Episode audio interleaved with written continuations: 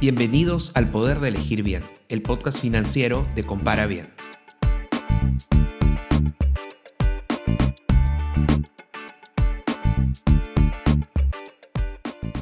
Encontraste tu primer empleo y de repente te encuentras con una serie de decisiones que debes tomar para administrar tus finanzas.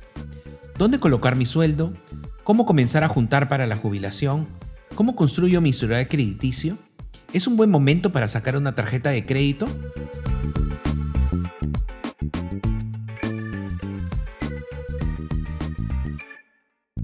Soy Alfredo Ramírez y en este episodio exploraremos las principales decisiones que debes tomar al iniciarte en tu vida laboral.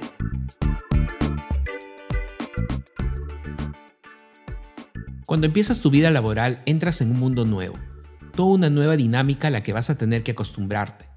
Asumes nuevas responsabilidades y debes aprender la cultura de la empresa en la que vas a trabajar. Además de esto, es muy importante que empieces a tomar tus primeras decisiones financieras. Muy pocas personas tienen una sólida base de educación financiera, pues los colegios y las universidades no siempre incluyen estos temas en sus currículos, a pesar de ser asuntos muy importantes que van a tener un rol clave en la vida de todas las personas. Una de las primeras decisiones que debes tomar es escoger en dónde te depositarán tu sueldo o el pago de tus servicios. Una cuenta sueldo o cuenta nómina es justamente una cuenta diseñada para este fin, para que recibas tu pago y a la vez que puedas usarla para pagar tus principales obligaciones. Una cuenta sueldo por lo general no cobra costos de mantenimiento o administración, y por lo tanto tendrás un costo menos del que preocuparte. Muchas cuentas sueldo o nómina también poseen programas de beneficios que permiten disfrutar de descuentos o premios por el uso de tu cuenta. Toma en cuenta estos beneficios para que puedas escoger la cuenta que más te conviene.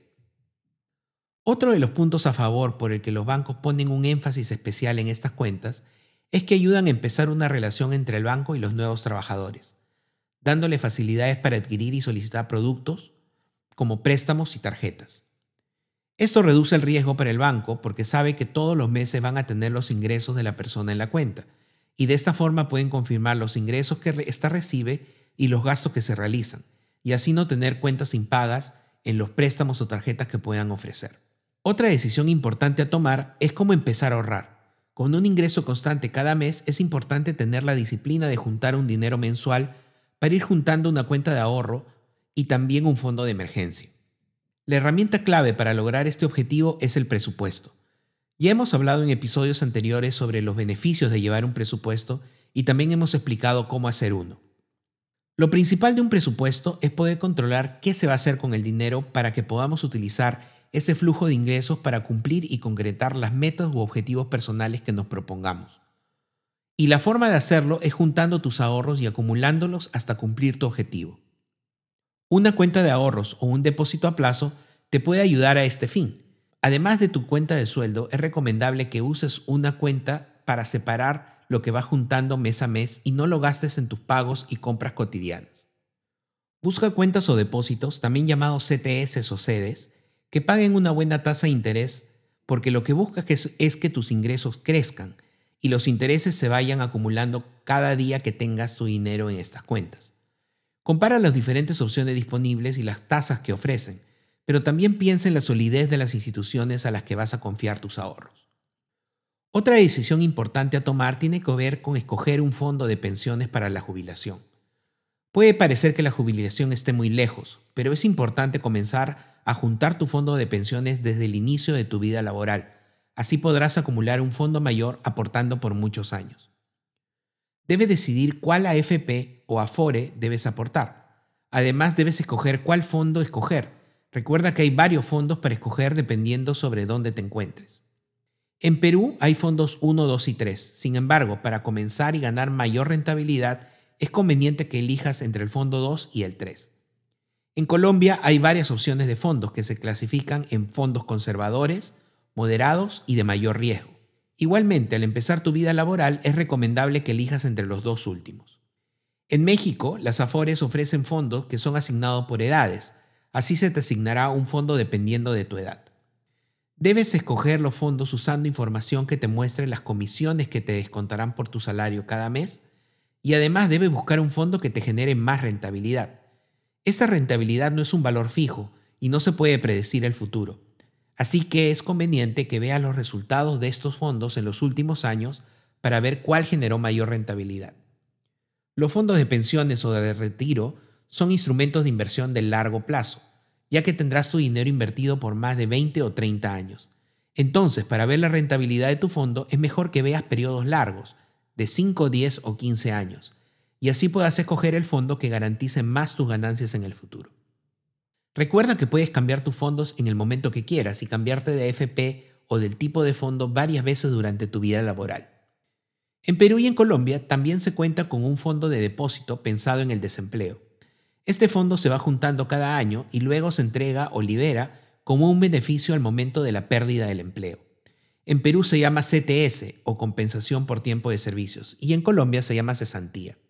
Es importante que escojas estos productos también pensando en la rentabilidad de modo que tu dinero también vaya ganando durante el tiempo que se estará acumulando. Finalmente, es también importante que al comenzar tu vida laboral puedas empezar a construir un buen historial crediticio.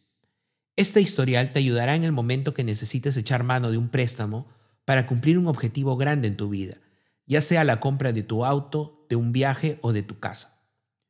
Obviamente cuando empiezas no tienes un historial y eso limita tus posibilidades de encontrar un crédito. La idea es que vayas construyendo este historial sin arriesgar o acumular deuda que no puedes pagar. Si has escogido una cuenta de sueldo o nómina, es probable que este banco, en el que estás poniendo tus ingresos, pueda ofrecer una tarjeta de crédito para iniciar. Busca una tarjeta que tenga un límite de crédito reducido y de acuerdo a tus posibilidades. Lo importante es que estés al día en tus pagos y que no vayas sacando más tarjetas o vayas incrementando tu línea de manera acelerada. Una línea de crédito alta aumenta las posibilidades de que tomes más deuda y que puedas dejar de pagarla puntualmente en el tiempo. No es momento de gastar más, al contrario, es tiempo de ahorrar. Un límite alto puede tentarte a gastar de más. Construir un buen historial crediticio también puede hacer que más bancos y entidades financieras se interesen por ti y te ofrezcan más préstamos o tarjetas. No te dejes emocionar por estas ofertas. No es solo peligroso que te aumenten las líneas de crédito, sino también puede ser un problema sacar muchas tarjetas o préstamos en paralelo. El sobreendeudamiento es un problema grave del que es muy difícil salir. Muchas personas pierden sus bienes al no tener cómo pagar más por las deudas que tienen. Es importante que no caigas en este problema. Lo principal es que tengas muy claras tus expectativas y planes al corto plazo y que vayas paso a paso. No vivas una vida más cara de la que puedes pagar, a pesar de que tengas la línea de crédito para hacerlo.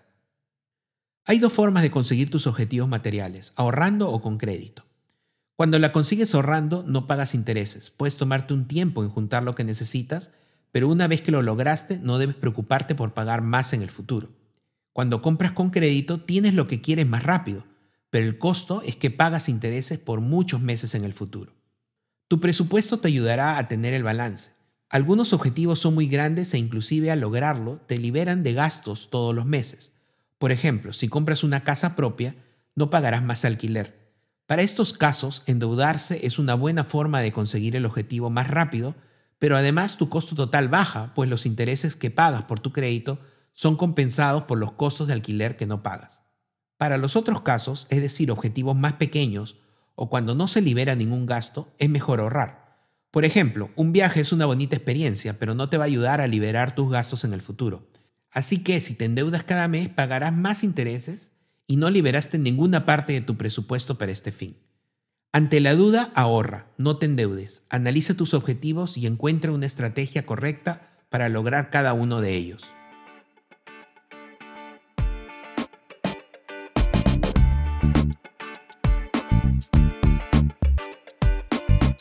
Si te gustó este episodio y quieres aprender sobre cómo dar un mejor uso a tu dinero, suscríbete a este podcast y pasa la voz a tus amigos.